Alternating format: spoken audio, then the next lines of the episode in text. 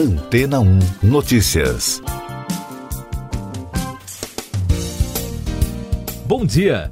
Muitos tipos de câncer são tratados com quimioterapia, mas o procedimento pode causar danos ao resto do corpo.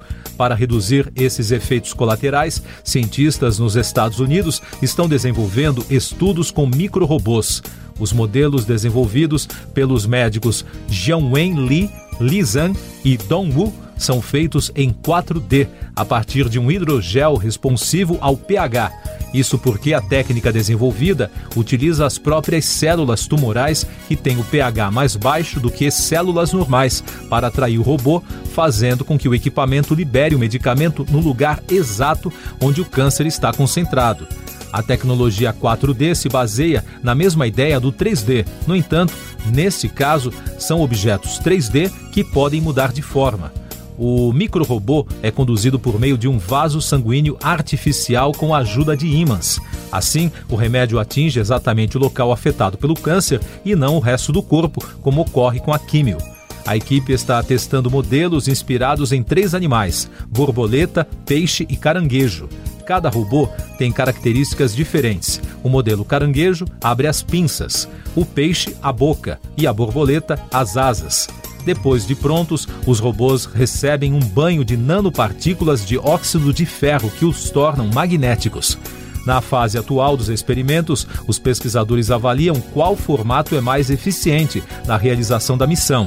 Segundo a pesquisa publicada na revista ACS Nano, apesar de promissor, o trabalho ainda precisa passar por muitas etapas antes dos testes em humanos. É necessário também reduzir o tamanho dos modelos para que eles consigam viajar pela corrente sanguínea. Nos últimos anos, a nanotecnologia se tornou uma importante aliada da medicina. Existem outros estudos em andamento que poderão ajudar a levar remédios diretamente ao cérebro para o combate de tumores. Este é um dos maiores desafios encontrados pelos cientistas, porque a região é um dos locais cujo acesso até pouco tempo era considerado praticamente impossível devido a uma barreira natural do corpo humano, conhecida pelo nome de barreira hematoencefálica, responsável pela proteção do sistema nervoso central contra as substâncias tóxicas e invasores em potencial, o que também impede o tratamento do câncer no cérebro.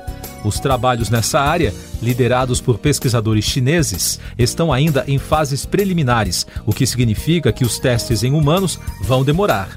Segundo algumas informações publicadas em veículos especializados, a estratégia dos cientistas chineses inclui disfarçar um mini-robô com uma membrana chamada Escherichia coli, uma bactéria comum encontrada no intestino humano, transformando o equipamento em uma espécie de cavalo de Troia nos experimentos realizados em cobaias de laboratório. E daqui a pouco você vai ouvir no podcast Antena ou Notícias. Rússia ataca a maior usina nuclear da Europa na Ucrânia. Representantes russos e ucranianos concordam com corredor humanitário e terceira rodada de negociações de paz. Boris Johnson e Jair Bolsonaro conversam por telefone e concordam em pedir cessar fogo na Ucrânia. Forças russas atacaram nesta sexta-feira a usina nuclear de Zaporizhia, a maior em toda a Europa. O ataque provocou um incêndio no local que fica fora do complexo do reator principal, segundo as agências de notícias. O fogo foi controlado horas depois. A Agência Internacional de Energia Atômica divulgou que não foi registrado aumento de radioatividade na região do complexo da usina, apesar das primeiras informações de que os níveis radioativos no entorno estavam elevados. Além disso, os reatores nucleares da usina estão sendo desligados com segurança, informou a secretária de Energia dos Estados Unidos, Jennifer Granholm. As delegações da Rússia e da Ucrânia fecharam um acordo para definir os corredores humanitários em meio aos combates no território. O acerto deverá estabelecer um cessar-fogo em algumas áreas do país. No entanto, os detalhes da operação ainda não foram divulgados. Os representantes dos dois países se reuniram na quinta-feira em Belarus, perto da fronteira com a Ucrânia. Segundo as agências internacionais de notícias, também foi acordado no segundo encontro uma terceira rodada de negociações. O primeiro-ministro britânico Boris Johnson e o presidente do Brasil, Jair Bolsonaro, conversaram por telefone para discutir a guerra na Ucrânia.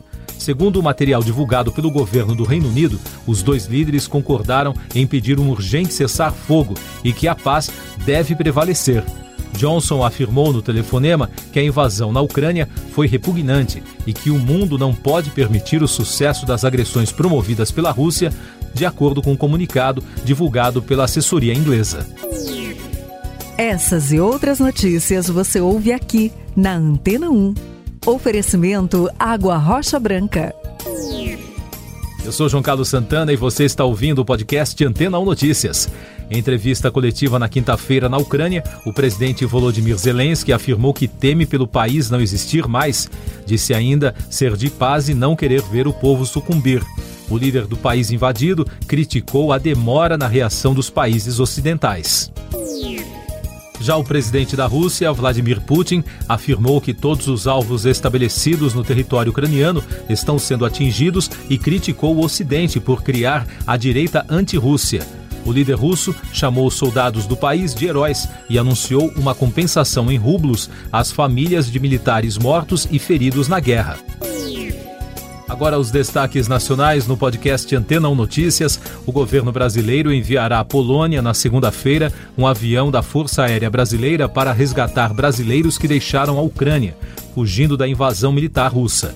A previsão é que a aeronave parta da base aérea de Brasília, com destino a Varsóvia, onde os cidadãos brasileiros embarcarão, de acordo com o Ministério das Relações Exteriores, em conjunto com o Ministério da Defesa.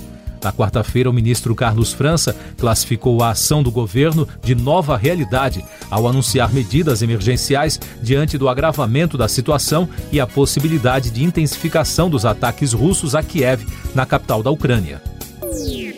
A Covid no Brasil. O presidente Jair Bolsonaro publicou nas redes sociais que o ministro da Saúde, Marcelo Queiroga, estuda rebaixar para a endemia o contágio da doença no país. Até o momento, a Organização Mundial da Saúde, que concentra os esforços globais para combater a Covid, ainda não rebaixou o status da doença de pandemia para endemia, quando a situação está controlada. O governador do Distrito Federal, Ibanês Rocha, anunciou que a partir da segunda-feira, dia 7, será flexibilizado o uso de máscaras em locais abertos da capital. A decisão foi tomada devido à queda de casos de Covid-19. Em Belo Horizonte, a prefeitura informou que vai liberar o uso obrigatório do equipamento em espaços abertos e que um decreto detalhando a medida será publicado até esta sexta-feira. Brasil registrou na quinta-feira 66.900 casos de Covid-19, somando agora mais de 28 milhões e 900 mil notificações desde o início da pandemia. Com isso, a média móvel de infecções nos últimos sete dias chegou a 46.400, apontando tendência de queda. Também foram registradas 594 mortes pela doença nas últimas 24 horas, totalizando mais de 650.600 óbitos. A média móvel de mortes nos últimos sete dias é de 451, apontando tendência de queda. Mais destaques nacionais: o Supremo Tribunal Federal confirmou a decisão do Congresso que destinou 4 bilhões e 900 milhões de reais ao fundo eleitoral neste ano por nove votos a dois. O ministro André Mendonça, relator do caso, e o ministro Ricardo Lewandowski votaram contra o aumento do fundão. A verba destinada a partidos e candidatos será distribuída a partir de junho às 32 legendas. A Diretoria de Combate ao Crime Organizado e à Corrupção da Polícia Federal terá um quarto delegado responsável na gestão do atual governo. A DICOR é a área encarregada de conduzir os inquéritos que investigam políticos com foro privilegiado. Segundo a Folha de São Paulo, não está definido ainda se haverá mudança no restante do grupo de coordenação de inquéritos nos tribunais superiores. A mudança foi definida pelo novo diretor-geral da PF, Márcio Nunes. Noticiário Econômico. As agências de classificação de risco Moody's e Fitch rebaixaram a nota de crédito soberano da Rússia para o território de lixo, segundo o nome técnico, quando aumenta o risco de calote do país em relação às suas dívidas as agências citaram o custo econômico pelas sanções impostas pelos países ocidentais. As agências reduziram o rating da Rússia em 6 graus. O presidente do Banco Central dos Estados Unidos, Jerome Powell, afirmou que a guerra na Europa pode atingir a economia americana, embora não esteja claro qual será o impacto real. Segundo a autoridade monetária, o que se sabe até agora é que a alta dos preços das commodities subirão significativamente e isso vai afetar a inflação no curto prazo na maior economia do planeta. No Brasil, a inadimplência das famílias nos lares brasileiros atingiu 27% no maior patamar desde março de 2010, segundo a Pesquisa Nacional de Endividamento e Inadimplência do Consumidor da Confederação Nacional do Comércio de Bens, Serviços e Turismo. O índice é 0,6% a mais que o registrado em janeiro e 2,5% maior do que fevereiro de 2021. A Associação Nacional para a Difusão de Adubos afirmou que o Brasil possui um estoque de fertilizantes para os próximos três meses. Além disso, informou em reportagem do portal G1 que se preocupa com as restrições ao deslocamento de contêineres para a Rússia impostas pelas empresas do transporte marítimo. Tecnologia. O adolescente americano Jack Sweeney, de 19 anos, que ficou famoso nas redes sociais ao divulgar as viagens do jatinho particular do bilionário Elon Musk, fundador da SpaceX e CEO da Tesla, voltou a ser notícia ao rastrear o paradeiro de alguns dos executivos mais ricos da Rússia. O jovem criou a conta Russian Oligarch Jets, num momento que muitos bilionários russos entraram para as listas de sanções colocadas em resposta à agressão russa à Ucrânia na última semana. Dezenas de jatos estão sendo monitorados pelo rapaz. Nesta semana, países europeus confiscaram iates de luxo desses bilionários.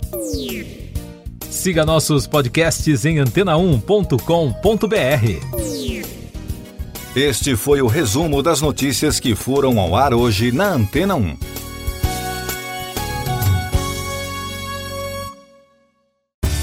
Depois de tanto conteúdo legal, que tal se hidratar com água rocha branca?